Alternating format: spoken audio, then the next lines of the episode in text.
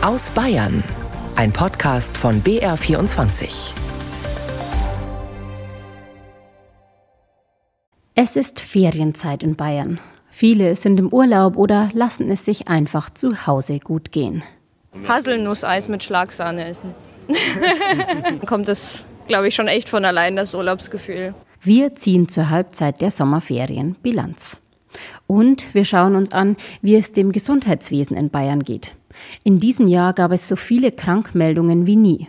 Das merken nicht nur die Arbeitgeber, sondern auch die Arztpraxen. Sie sind heillos überlastet und schlagen Alarm. Der Nachwuchs muss gefördert werden. Also wir brauchen viel mehr Medizinstudienplätze, wir brauchen andere Rahmenbedingungen im Gesundheitssystem. Es muss sich viel ändern. In den nächsten gut 20 Minuten schauen wir noch einmal zurück auf die Woche in Bayern. Am Mikrofon begrüßt sie Julia Grantner. Starke Unwetter sind wir momentan in Bayern gewohnt. Doch was Nürnberg und weite Teile Frankens am Donnerstagabend erlebt haben, das war außergewöhnlich. Sogar ein erfahrener Feuerwehrmann sagte, so ein Unwetter habe er noch nie erlebt. Bis unters Dach mit Wasser vollgelaufene Autos, eine halb versunkene Straßenbahn, unter Wasser stehende Unterführungen und Tiefgaragen. Es herrschte Land unter in Teilen Frankens und vor allem in Nürnberg, wie diese Anwohnerin Silvia Riedlinger die Lage in Nürnberg am Donnerstagabend beschreibt. Aus dem Nichts wird es komplett dunkel und dann fängt das Regnen an. Aber, aber so, also man hat gemeint, irgendjemand schüttet einmal weiße runter. Ne, und Sie sehen ja die Menschen, die wohnen warten, dass sie wieder nach Hause kommen, aber sie können ja nicht nach Hause, wenn da unten die Brücke alles voller Wasser ist. Die, die Autos sind nicht alle komplett im Wasser. Also hier sind vier Stück und man erkennt sie nicht mal wieder. So viel Wassermenge ist da runtergekommen innerhalb von einer Stunde. Das muss man sich mal überlegen. Über die Auswirkungen der heftigen Regenfälle und über den Grund dafür berichtet Oliver Tubenacher. Immerhin steht die Ursache des Unwetters fest. Nach Angaben des deutschen Wetterdienstes war der Starkregen Folge einer subtropischen Luftmasse, die aus dem Südwesten über Franken zog und eine enorme Menge an Wasserdampfgehalt in sich hatte. So ging etwa in Gößweinstein im Landkreis Forchheim innerhalb einer Stunde eine Regenmenge von 68 Litern pro Quadratmeter nieder. In Nürnberg waren es zwischen 18 und 19 Uhr immerhin noch 47 Liter mit erheblichen Auswirkungen. Bislang sprechen die Behörden von über 600 Einsätzen allein in Nürnberg, weil Straßen überflutet wurden, Keller und Tiefgaragen vorliefen. Weil der Regen auch mehrere Trafohäuschen beschädigte, fiel der Strom in mehreren westlichen Stadtteilen aus. Das wiederum hatte auch Auswirkungen auf viele Ampelanlagen und somit war das Verkehrschaos endgültig perfekt. Zu schlimmeren Verletzungen ist es zumindest in Nürnberg nicht gekommen. In Turnau im oberfränkischen Landkreis Kulmbach wurde allerdings ein 71-jähriger Mann schwer verletzt in ein Krankenhaus gebracht, nachdem ein Baum auf sein fahrendes Auto gefallen war. Und in Weißenburg wurden Teile der historischen Stadtmauer erheblich beschädigt, weil sich das Gestein mit Wasser vollsog. Nach wie vor sind die Einsatzkräfte mit Nacharbeiten beschäftigt. In Nürnberg sind noch auffallend viele Sirenen zu hören. Politiker bedanken sich unterdessen für den Einsatz der Helfer. Unter ihnen Ministerpräsident Markus Söder, Nürnbergs Oberbürgermeister Markus König und Landtagsvizepräsident Karl Freller. Ein Beitrag vom Freitag dieser Woche war das von Oliver Tubenacher. BR-Wetterexperte Michael Sachwi erklärt noch einmal genauer, wie es zu einem solchen Unwetter kommen konnte. Am Beispiel der Ortschaft Pleinfeld im mittelfränkischen Landkreis Weißenburg-Gunzenhausen. Wir haben nicht nur Rekordregenmengen gehabt, zum Beispiel in Pleinfeld. Bei der Station sind mehr als 70 Liter pro Quadratmeter in ganz kurzer Zeit runtergekommen. Das ist überhaupt keine Frage, dass die Kanalisation da überfordert ist und dass es zumindest äh, lokal zu schweren Überflutungsschäden kommt. Und was noch hinzukam, ist, dass es einen sogenannten Downburst gab. Das sind Gewitterfallböen, die eine Schneise schlagen, so ähnlich wie ein Tornado. Und da sind bei Pleinfeld mehr als 400 Bäume innerhalb von drei Minuten umgestürzt, direkt neben einer Staatsstraße. Dass es da keine Toten gab, war ein Wunder. Und eine solche Gewitterfallböe oder ein Downburst, der entsteht aufgrund eines großen regionalen Temperaturunterschiedes. Und so war es gestern auch in der Tat gewesen. Wir hatten in Mittelfranken vorher Temperaturen von 30 oder 31 Grad. Dann zog aus Westen diese Gewitterfront heran mit eingelagerten sogenannten Superzellen, also ganz besonders schweren Gewittern. Und im Gewitter wird die Luft in der Regel auf mindestens 18 oder 17 Grad abgekühlt. Das heißt, wir haben einen Temperaturunterschied von mindestens 23 Grad gehabt auf sehr kurzer Distanz und das produziert solche Gewitterfallböen oder Downbursts. So BR-Wetterexperte Michael Sachwe zur Ursache des starken Unwetters über Franken am Donnerstagabend. Noch immer gibt es in Bayern zu wenig Hospize für Kinder. Vor allem in ländlichen Regionen fehlt es oft an Unterstützung für unheilbar kranke Kinder und deren Familien. Umso wichtiger ist es, dass für Niederbayern gerade das erste Kinderhospiz fertiggestellt wird. Das Haus Anna in Eichendorf im niederbayerischen Landkreis Dingolfing-Landau. Es ist ein großer, lichtdurchfluteter, moderner, zweigeschossiger Bau, der am Ortsrand von Eichendorf im niederbayerischen Vilstal kurz vor seiner Fertigstellung steht. Hier sollen schwerkranke Kinder in der letzten Phase des Lebens mit ihren Familien betreut und unterstützt werden. Herzkammer ist der große Gemeinschaftsbereich. Das Hospiz ist alles, nur kein Sterbehaus, sagt Projektleiterin Corinna Burkhardt. Absolut, das ist das pralle Leben, was hier stattfindet. Hier wird gekocht, gegessen, gespielt, gechillt, wie man so schön sagt. Bei uns ist das Leben eigentlich das, was wir transportieren möchten, weil wir einfach den Patienten und den Kindern damit das Leben darstellen wollen. Und gerade diese Kinder wollen leben. Das merkt man ihnen deutlich an. Die Familien können sich aussuchen, ob die schwerkranken Kinder tagsüber, nachts oder am Wochenende in den acht teilstationären Apartments betreut werden, um die Eltern zu entlasten, aber auch um den Kindern ein Stück eigenständiges Leben zu geben. Dazu kommen zwei große vollstationäre Familienapartments, in die ganze Familien einziehen können, um sich beispielsweise nach einem Klinikaufenthalt mit der lebenslimitierenden Diagnose für das Kind auf die Betreuung daheim vorzubereiten. Familien, die hier unterkommen, haben besondere Situationen im Alltag. Will heißen, Patienten, die direkt von der Klinik nach Hause gehen sollen, die Eltern aber noch nicht vorbereitet sind, können hier aufgenommen werden und wir arbeiten die Eltern ein.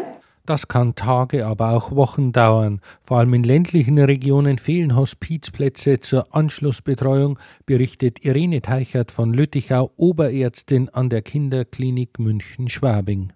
Weil wir die Patienten einfach teilweise wirklich sehr, sehr früh nach Hause lassen müssen, weil, weil wir einfach die Plätze brauchen für die anderen Kinder. Zumindest in Niederbayern soll das Haus Anna jetzt Entlastung bringen. Möglich wurde es, weil die ganze Region gespendet hat. Lehrlinge eines Autozulieferers haben Hochbeete für den Garten gebaut und Sitzsäcke genäht. Auch bei Kindergeburtstagen und Dorffesten in ganz Niederbayern wird seit Monaten für Haus Anna gesammelt. Projektleiterin Corinna Burkhardt. Wir sind sehr begeistert, wie wir aufgenommen werden von der Bevölkerung, aber auch von den einzelnen Unternehmen. Die Unterstützung, die wir bekommen, hätten wir uns nie zu träumen gewagt. Mitte September soll das Kindertages- und Nachthospiz der Stiftung Ambulantes Kinderhospiz München in Niederbayern eröffnet werden. Bald gibt es ein neues Kinderhospiz in Niederbayern. Harald Mitterer berichtete. Ein kleiner Lichtblick in der medizinischen Versorgung Bayerns. Dabei scheint diese momentan umso wichtiger, denn die Krankschreibungen sind auf einem Höchststand. Arbeitnehmer in Bayern waren dieses Jahr so oft krankgeschrieben wie noch nie seit Erhebung dieser Zahlen. Das zeigt die Statistik der Krankenversicherung DAK, die sie seit sieben Jahren halbjährlich veröffentlicht. Marion Keinburg mit Details. Jeder zweite Bayer und jede zweite Bayerin waren heuer schon mal krankgeschrieben zu Hause. Das ist ein neuer Rekord, aufgestellt schon zur Jahresmitte, wie die Krankenkasse DAK mitteilt. Normalerweise wird dieser Wert erst zum Jahresende erreicht. Ende Juni waren es demnach 45 Prozent mehr Krankschreibungen als im gleichen Zeitraum im vergangenen Jahr. Bayern liegt damit aber immer noch unter dem Bundesdurchschnitt. Vor allem kurze Erkrankungsfälle seien es laut der Krankenversicherung DRK häufiger gewesen. Am stärksten, nämlich um 78 Prozent, stieg die Zahl der Erkrankungen wie Husten oder Schnupfen. Auch Krankmeldungen wegen Depressionen und anderer psychischer Erkrankungen schnellten um mehr als die Hälfte in die Höhe. Kein Wunder also, dass die Arztpraxen überfüllt sind. Die Kassenärztliche Vereinigung Bayerns geht sogar so weit, vor einem Kollaps der ambulanten Versorgung zu warnen, wenn nicht deutlich mehr Geld an die Praxen von Haus- und Fachärzten und Psychotherapeuten fließe. Arno Trümper hat sich bei der bayerischen Ärzteschaft umgehört. Jetzt, Leonardo, heute impfen wir, gell? Angelika Haselbeck versucht den kleinen Leonardo die Angst vor der Spritze zu nehmen. Eine Hausarztpraxis in Kranzberg nördlich von München. Das Wartezimmer ist voll, obwohl Ferien sind. Die Ärztin versucht sich trotzdem genug Zeit für jeden ihrer Patienten zu nehmen, aber das wird immer schwerer. Vor 20 Jahren hätte es noch acht Ärzte in der Region gegeben. Heute seien sie nur noch zu fünft. Es fehle der Nachwuchs und das sei kein Wunder bei der Arbeitsbelastung, sagt Angelika Haselbeck. Und dann sei da noch der Kostendruck. Wenn wir nicht mehr haben, können wir nicht mehr verteilen. Also der Topf muss größer werden. Und der Nachwuchs muss gefördert werden. Also wir brauchen viel mehr Medizinstudienplätze. Wir brauchen andere Rahmenbedingungen im Gesundheitssystem. Es muss sich viel ändern. Ähnliche Probleme mit den medizinischen Fachangestellten in den Praxen. Krankenhäuser und die Industrie zahlten oft deutlich besser. Die würden dann das Personal direkt aus der Praxis abwerben, so Haselbeck, obwohl sie schon übertariflich bezahle. Seit 15 Jahren fühlen wir uns alleingelassen. Also wir, nehmen, wir fühlen uns nicht wahrgenommen in dem, was wir tun. Kein Einzelfall, wie Peter Heinz betont. Er ist zweiter Vorsitzender der Kassenärztlichen Vereinigung Bayerns, die die jährliche Budgetverhandlung mit den Krankenkassen führt. Das bedeutet, dass uns unsere Mitarbeiterinnen und Mitarbeiter äh, davonlaufen und wir schon von nicht wenigen Praxen äh, die Rückmeldung bekommen haben, äh, dass Sprechzeiten reduziert werden müssen, weil einfach keine Mitarbeiter mehr da sind. Die wandern an Kliniken ab, die wandern in den öffentlichen Bereich ab, wo sie deutlich besser bezahlt werden. Und bei uns ist das Ende der Fahnenstange erreicht. Die Wirtschaftlichkeit der Praxen sei auch angesichts steigender Kosten gesichert, antwortet dagegen die AOK Bayern auf Nachfrage des BR. Die Krankenkassen hätten die Überweisungen an niedergelassene Ärztinnen und Ärzte in den letzten zehn Jahren von 32 Milliarden auf zuletzt 46 Milliarden Euro erhöht. Dies entspräche einer Steigerung von rund 45 Prozent. Die Ärzteverbände bezeichnen diese Zahlen als Halbwahrheiten und wollen bei ihrer Krisensitzung Forderungen an die Kassen und die Bundesregierung formulieren. Nur kurz hat der kleine Leonardo geweint, denn er ist wirklich tapfer. Die erwähnte Krisensitzung fand am Freitag in Berlin statt. Dazu hatte die Kassenärztliche Bundesvereinigung Mediziner und Psychotherapeuten aus ganz Deutschland eingeladen. Mit dem Slogan Praxenkollaps, Praxis weg, Gesundheit weg wollen sie ein erstes Zeichen setzen und Forderungen aufstellen. Die Arztpraxen in Bayern sind aber nicht die einzigen, die über Überlastung klagen.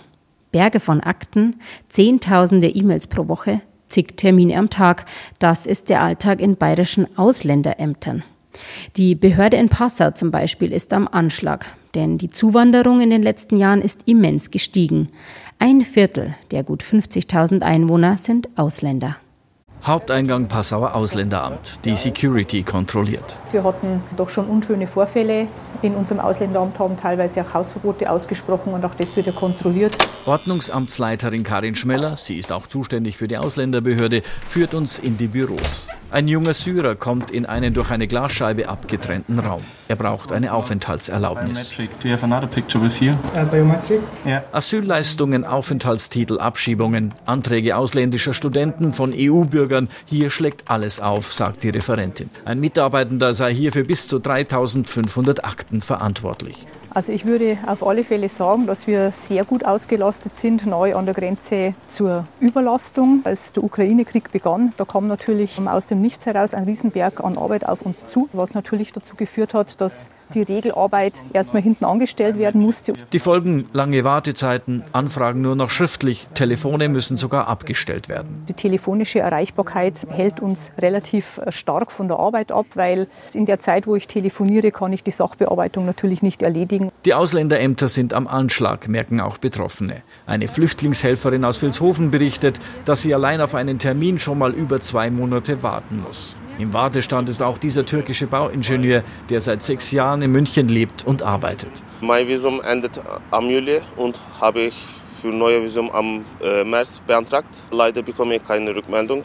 Ich fühle mich stressig, ich habe Angst, ich fühle mich auch müde, bekomme keine Antwort. Ich bekomme kein Visum. Katharina Grote vom Flüchtlingsrat hat solche Fälle zuhauf auf dem Tisch. Die Folgen sind dann, dass die Personen oftmals ohne gültige Ausweispapiere einfach ähm, ja, durch die Gegend laufen müssen, dass sie nicht die Jobs annehmen können, für die sie gerade die Möglichkeit haben. Nachfrage im bayerischen Innenministerium. Das Problem überlastete Ausländerbehörden sei bekannt, heißt es. Die Gründe vor allem die angespannte Personalsituation in den Ämtern und steigende Zuwanderungszahlen. Bayernweit über 100 Stellen mehr in den Ämtern und zentrale Behörden, die die Kommunen entlasten, sollen Abhilfe schaffen. Reicht nicht, meint Katharina Grote vom Flüchtlingsrat. Sie fordert, wir wollen Leute integrieren und ja, dafür braucht es eben auch das Personal in den Behörden. Zurück ins Passauer Ausländeramt. Dem Syrer konnte geholfen werden. Eines fehlt noch. Okay, uh, you have to sign here in the center, Unterschrift, Stempel drauf, der nächste bitte. Geduld und gute Nerven braucht es auch künftig, fürchtet Karin Schmeller von der Stadt Passau. Wir tun unser Bestes, können aber natürlich nicht Übermenschliches leisten und deswegen denke ich, so wie es jetzt ist, müssen beide Seiten mit den Einschränkungen leben. Ein Beitrag von Martin Gruber war das. Es ist Ferienzeit in Bayern. Viele fahren in den Urlaub oder machen es sich zu Hause schön, ganz ohne Arbeit und ohne Stress. Was braucht es denn für die Bayern, für das ganz persönliche Urlaubsfeeling? Berge sehen, würde ich sagen. Jetzt kann ich abschalten. Haselnusseis mit Schlagsahne essen. Kommt das, glaube ich, schon echt von allein, das Urlaubsgefühl. Gutes Essen. Gutes Essen und Strand. Die Uhr abschalten, klick. Und dann ist Urlaub, weil ich dann nur noch das mache, wo ich im Augenblick Bock drauf habe. Dann ist es für mich Urlaub. Das Wetter war ja bislang nicht der große Hit. Viel Regen und Kälte. Wie sich das auf den Tourismus in Bayern ausgewirkt hat, Eileen Kelbe zieht zur Halbzeit der Sommerferien Bilanz. Nach der ersten Ferienhälfte in Bayern zieht die Tourismusbranche eine durchwachsene Bilanz. Während einige Campingplätze aufgrund des Regenwetters mit Stornierungen zu kämpfen hatten, freuten sich besonders die Städte in Bayern über viele Besucher. Ganz vorne dabei München. Mehr als ein Viertel der Übernachtungen in Bayern fallen auf den Großraum München. Doch auch Nürnberg konnte sich während der verregneten Ferientage über steigende Besucherzahlen freuen. Bei schlechter Witterung würden die vielen Museen locken, bestätigt Nürnbergs Tourismuschefin Yvonne Coulin. Der Regen hat aber besonders den Branchen zugesetzt, die vom guten Wetter abhängig sind.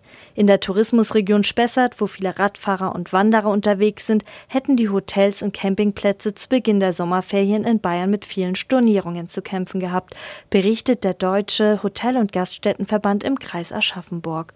Auch die Freibad-Saison lief dort eher unterdurchschnittlich. Viele Mitarbeitende aus der Branche hoffen nun auf einen goldenen Herbst. Das Schmuddelwetter der letzten Wochen hat allerdings auch sein Gutes. Pilzfans freuen sich.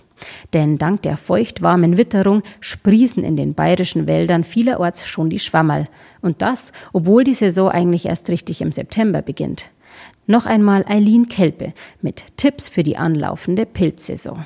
Besonders in der Oberpfalz, Niederbayern und Schwaben finden sich jetzt schon viele Speisepilze. Darunter ist auch der beliebte Steinpilz. Aber Vorsicht, dieser kann schnell mit giftigen Pilzen verwechselt werden. Davor warnt auch Klaus Brese von der Bayerischen Mykologischen Gesellschaft. Er rät dazu, die gesammelten Pilze unbedingt fachkundig vor Ort prüfen zu lassen, damit nichts Giftiges im Korb landet. Da die Saison dieses Jahr zeitiger beginnt, haben auch die Beratungsstellen des Vereins für Pilzkunde in München wieder geöffnet. Diese finden seit dieser Woche jeden Montag wieder im Münchner und im Pasinger Rathaus statt. Dort gibt es auch Tipps für die Zubereitung und wie man sich bei einer Pilzvergiftung richtig verhalten muss. Allerdings trübt eines die Vorfreude aufs Schwammerlsuchen. Die Pilze in Bayern sind fast 40 Jahre nach der Atomkatastrophe in Tschernobyl noch immer mit Strahlen belastet. Wie stark? Das hat BR-Reporterin Rebecca Reinhardt recherchiert. Das Umweltinstitut in München hat bei heimischen Pilzen teils hohe Strahlenbelastungen von bis zu 2000 Becquerel pro Kilo gemessen. Das entspricht einem Vielfachen vom zulässigen Grenzwert. Besonders betroffen sind Semmelstoppelpilze und Maronenröhrlinge. Weniger bis kaum belastet mit dem potenziell krebserregenden Stoff sind Pfifferlinge, Wiesenchampignons oder auch der Steinpilz. Doch wie stark die Belastung ist, schwankt regional sehr stark, sagt Hauke Dörk vom Umweltinstitut. Also einmal kommt es daher, dass es eben nach der Tschernobyl-Katastrophe sehr lokal stark geregnet hat. Das waren so starke Gewitterregen. Das sind zum Beispiel die Gegend um Augsburg rum, Garmisch-Partenkirchen, aber auch um München rum gibt es einige Stellen, wo wir immer noch hohe Werte messen. Und wegen der hohen Schwankungen machen wir diese Messungen immer noch. Die Verbraucherzentralen raten deshalb nur gelegentlich selbst gesammelte Pilze zu verzehren, am besten allerdings gar nicht. Wer sicher gehen will, so die Verbraucherzentralen, sollte sie im Laden kaufen. Hier werde zumindest stichprobenartig kontrolliert. Damit sind wir fast am Ende der Sendung. Zum Schluss noch ein Ausblick auf das, was Bayern die nächsten Wochen zunehmend beschäftigen wird. In rund sechs Wochen ist Landtagswahl. Wahlplakate und Infostände gehören ab jetzt wieder zum Alltag. Die in Umfragen schlecht dastehende SPD hat diese Woche ihren Wahlkampf eröffnet. Am Freitag fand am Münchner Marienplatz die Auftaktveranstaltung statt. Mit hohem Besuch aus Berlin Kanzler Olaf Scholz. BR-Reporter Arne Wilsdorf war vor Ort. Während in München die Sonne scheint, müssten in der Ukraine die Menschen um ihr Leben bangen. So stimmte Bundeskanzler Olaf Scholz die rund 3000 Zuhörer auf seine Rede ein. Deshalb helfe Deutschland der Ukraine auch mit Waffen gegen den Angreifer Russland. Es ist nicht richtig, den armen Ukrainern zu sagen, sie sollen einfach ihr Land erobern lassen. Das hat mit Freiheit, Demokratie und Friedensliebe gar nichts zu tun. Viele wollten aber definitiv nichts wissen von seiner Politik. AfD und Querdenker hatten sich zu Gegenprotest mit Trillerpfeifen verabredet. Bundeskanzler Scholz in hochgekrempeltem Hemd und grauer Hose sprach frei und bewegte sich auf der Bühne hin und her. Seine Gegner sprach er direkt an. Demokratie und Freiheit ist, dass man sagen kann, dass man seine Meinung nicht sagen kann. Das ist das, was wir der AfD schon immer mal mitteilen wollten. Auch Bayern-SPD-Spitzenkandidat Florian von Brunn attackierte die AfD, die in Bayern besonders rechtsextrem sei. Die sind für Putin und seinen Angriffskrieg und gegen die Ukraine. Die wollen den Mindestlohn abschaffen, die wollen die Gleichberechtigung zurückdrehen, die wollen Kinder mit Behinderung aussortieren. Das sind Rassisten und Menschenfeinde. Dass Deutschland trotz Ukraine-Krieg wegen Energieknappheit nicht in eine Wirtschaftskrise gerutscht sei, verdanke es dem neuen Deutschland-Tempo seiner Regierung, betonte Scholz. Dieses müsse nun auch in Bayern Einzug halten. Und wäre es so, dass die großen Stromleiten aus dem Norden und Osten Deutschlands schon in den Südwesten gebaut wären, dann hätten wir jetzt schon geringere Strompreise. Herzliche Grüße an die bayerische Landesregierung. Bayerns SPD-Spitzenkandidat Florian von Brunn forderte dann mit dem Spruch Machen statt Södern auch für Bayern mehr Windkraft und Stromleitungen, damit sich alle Bürger Bayern leisten könnten. Die SPD würde nicht, wie Söder, öffentliche Wohnungen verkaufen, man werde sie bauen und man würde die Bodenspekulation über eine Baulandsteuer stoppen. Denn die SPD steht auf der Seite derer, die alleine die hohen Kosten auf dem freien Wohnungsmarkt nicht mehr bezahlen können. An der Seite von Familien, Alleinerziehenden, Älteren, Azubis, Studenten. Auf deren Seite stehen wir für faire Mieten und bezahlbare Wohnungen. Ob Florian von Brunn die Bayern-SPD tatsächlich deutlich über die 10-Prozent-Marke führen kann, wird sich zeigen. Wir sind damit am Ende der Sendung. Das waren die wichtigsten Themen der Woche aus Bayern. Am Mikrofon verabschiedet sich Julia Grantner. Zum Nachhören gibt's die Sendung auch als Podcast zu finden in der ARD Audiothek.